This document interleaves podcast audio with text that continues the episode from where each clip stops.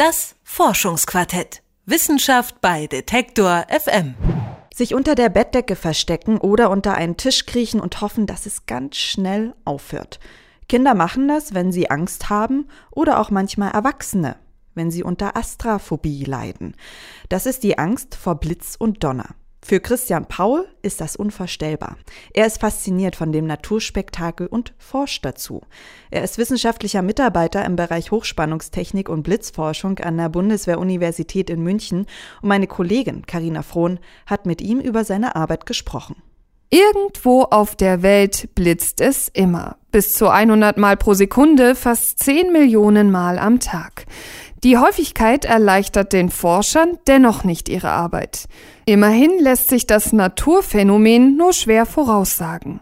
Wenn Sie das Ganze aufzeichnen wollen oder versuchen wollen, irgendwie das zu verstehen und vor allem die charakteristischen Parameter von so einem Blitz irgendwie zu gewinnen, dann müssen Sie wissenschaftlich sehr exakt arbeiten, weil Sie da nur wenige Chancen haben, überhaupt so etwas zu vermessen. Erklärt Christian Paul. An der Bundeswehr-Universität in München widmet er sich ganz der Blitzforschung. Die meisten Gewitter gehen in den tropischen Breiten nieder, doch nur jeder zehnte Blitz trifft tatsächlich den Erdboden. Das wissen auch Paul und seine Kollegen. Deshalb haben sie sich einen ganz besonderen Ort für ihre Untersuchung ausgesucht. Wir haben uns einen Ort ausgesucht in Deutschland, der relativ viele Gewittertage hat. Das ist halt ein Berg im Voralpenland und auf diesem Berg befindet sich zufälligerweise ein Fernmeldeturm. Und dieser Turm ist etwas über 100 Meter hoch. Den haben wir entsprechend präpariert und provozieren sozusagen Entladungen von der Turmspitze. Der Turm ist mit Messinstrumenten ausgestattet. So können einzelne Entladungen aufgezeichnet werden. Die Gerätschaften müssen immer eingeschaltet sein. Bei einem Einschlag werden dann sofort die Forscher benachrichtigt. So können sie die neuen Daten gleich erfassen und mehr über die Blitze lernen. Doch jeder ist unterschiedlich. Grob einteilen lassen sich die Blitze dennoch in zwei Kategorien. Es geht ja erstmal darum, ist der Blitz von der Wolke zum Boden gewandert oder ist er vom Boden zur Wolke gewandert? Also es gibt einen Aufwärts- und einen Abwärtsblitz. Ja, das sind zwei verschiedene Typen.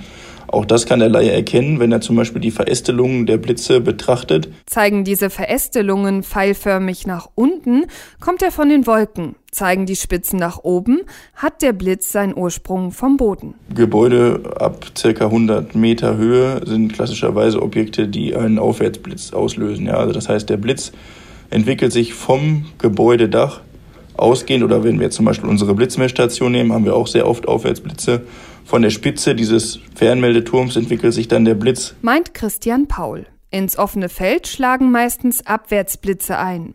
Der Kanal für die Entladung wächst aus den Wolken und wird dann mit Strom versetzt. Blitze sind bis zu 35.000 Grad heiß, haben eine Stromstärke von 400.000 Ampere. Und was dazu kommt, ist noch, dass wenn im Prinzip dieser Kanal sehr heiß wird, wird die Luft, die in diesem Kanal ist, schlagartig verdrängt. Und das Ganze geschieht so schnell, dass man da an die Schallgrenze kommt. Und das hört man quasi als Donner. Ja. Der Donner ist quasi dann so eine Art Überschallknall, weil die Luft verdrängt wird, durch den extrem Temperatur entsteht. Heute stellen Blitze allerdings nicht mehr so eine Gefahr dar wie früher. Mit einfachen Maßnahmen kann sich theoretisch jeder erst einmal schützen. Wenn das alles nicht möglich ist, dann sollten Sie versuchen, wenn Sie auf einer Freifläche stehen, nicht unbedingt der höchste Punkt auf dieser Fläche zu sein. Sie sollten also im Idealfall nicht sich unter einen Baum stellen, ja, dann wäre der Baum der höchste Punkt und Sie wären in unmittelbarer Nähe direkt daneben. Das sollten Sie auf jeden Fall vermeiden. Was auch noch wichtig ist, ist, Sie sollten auf jeden Fall Ihre Füße zusammenstellen, um die sogenannte Schrittspannung zu verringern. Die tritt auf, wenn der Blitz auf ein freies Feld knallt. Dann fließt die Spannung vom Eintrittspunkt weg und sucht sich ihren Weg zum Beispiel zwischen die Füße eines Menschen. Das passiert unter anderem auch häufig bei Kühen. Die können ihre Füße nicht zusammenstellen, bieten damit eine hohe Angriffsfläche und fallen deshalb bei einem Blitzschlag einfach um. Das zweite Standbein ist, dass wir hier ein sehr großes Hochstrom- und Hochspannungslabor haben, mit dem wir im Prinzip künstlich Blitze erzeugen und verwenden dazu die gewonnenen Parameter der natürlichen Blitze und versuchen die halt nachzubilden. Und so können wir dann Komponenten entwickeln und testen, die gegen Blitze schützen. Wie zum Beispiel mit einem Blitzableiter. Seinen Ursprung hat er bei Benjamin Franklin.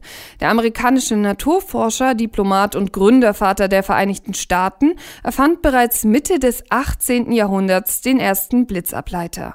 Mit einem metallisierten Flugdrachen hat er gezeigt, dass Gewitterblitze sichtbar gewordene Elektrizität sind. Damit sind sie ein beherrschbares Naturphänomen. Ob er selbst einen Drachen in eine Gewitterwolke geflogen hat, ist unter Historikern umstritten. Er hätte womöglich bei dem Versuch nicht überlebt. Gut, natürlich haben sie Sorge, dass da was passieren kann. Deswegen müssen sie halt gewissenhaft arbeiten. Das ist das, was die Arbeit auch in gewissem Maße besonders macht.